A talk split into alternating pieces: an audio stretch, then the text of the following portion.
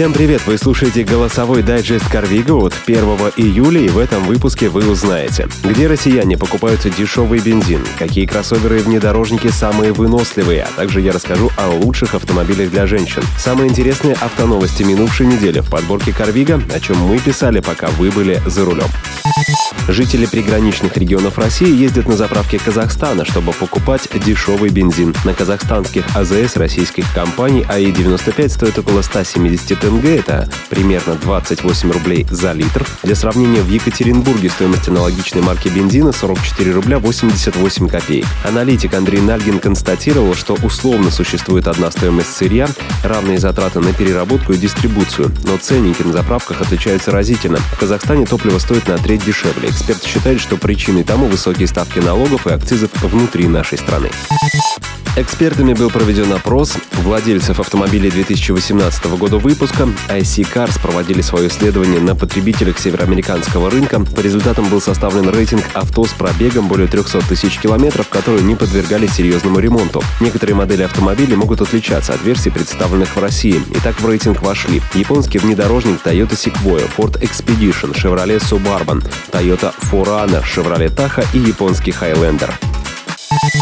Этот подкаст создан на основе автожурнала «Карвига». Каждую неделю мы выбираем самые интересные из нашей живой автомобильной ленты. Свежие новости, профессиональные статьи, обзоры автоблогеров и мнения любителей в удобном для прослушивания в вашем автомобиле формате.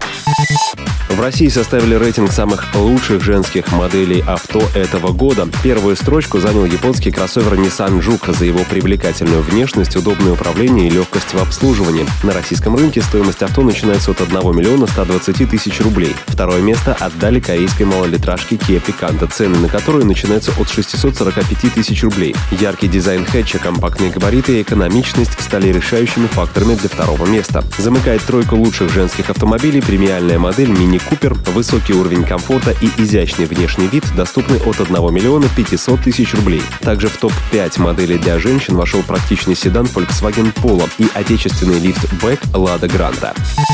Автодилер Рольф заявил, что в его подразделениях в Москве и Петербурге проходят следственные действия. Как сообщает компания, в дилерские центры пришли сотрудники Следственного комитета, которые предъявили постановление. В Рольфе отметили, что их юристы изучают этот документ, но по первичной информации он не относится к операционной деятельности автодилера. Компания соблюдает российское законодательство и является крупным налогоплательщиком, выплатившим за три года 23 миллиарда рублей. Следственные действия уже проводились в отношении компании Рольф в 2014 году. Тогда компания подозревалась в незаконном выводе средств за рубеж. Эксперты провели исследование и выяснили, какие подержанные автомобили меньше всего подвержены коррозии. Первое место занял немецкий кроссовер Porsche Cayenne первого поколения, где коррозия может появиться только вокруг пластиковых элементов. Вторую строчку заняла модель Audi A6, но тут речь идет исключительно о машинах 2004-2011 годов выпуска. На третьем месте оказался автомобиль бизнес-класса Volvo S80 второго поколения. Четвертое и пятое место в рейтинге заняли Mercedes S-класс и первая генерация Volvo XC90. Также в топ автомобилей с лучшей защитой от коррозии вошли Lexus RX, BMW первой серии, Toyota Camry, первое поколение Opel Insignia и пятая генерация BMW пятой серии. Подробнее вы можете прочитать в разделе «Автожурнал» портала Карвига. Автожурнал Карвига – это живая автомобильная лента, свежие новости, профессиональные статьи, обзоры автоблогеров и мнения любителей. Паркуйся на Карвига. Обновят ли Дастер в России пока неизвестно, но уже сейчас стала поступать информация из стран, где модель развивается по аналогичному сценарию. Дизельные моторы на кроссовере могут уйти в прошлое из-за экологических стандартов. В России модель прошла легкий рестайлинг, но в технической части не изменилась. В Индии и Бразилии модель развивается аналогичным с нами образом, и пока мы можем ориентироваться на эти страны. В Европе же доступно второе поколение модели. У нового поколения Renault Duster не будет дизельных модификаций, по крайней мере в версии, предназначенной для развивающихся рынков. Там предложит только бензиновые варианты. Для Европы компания может придумать современные гибридные версии.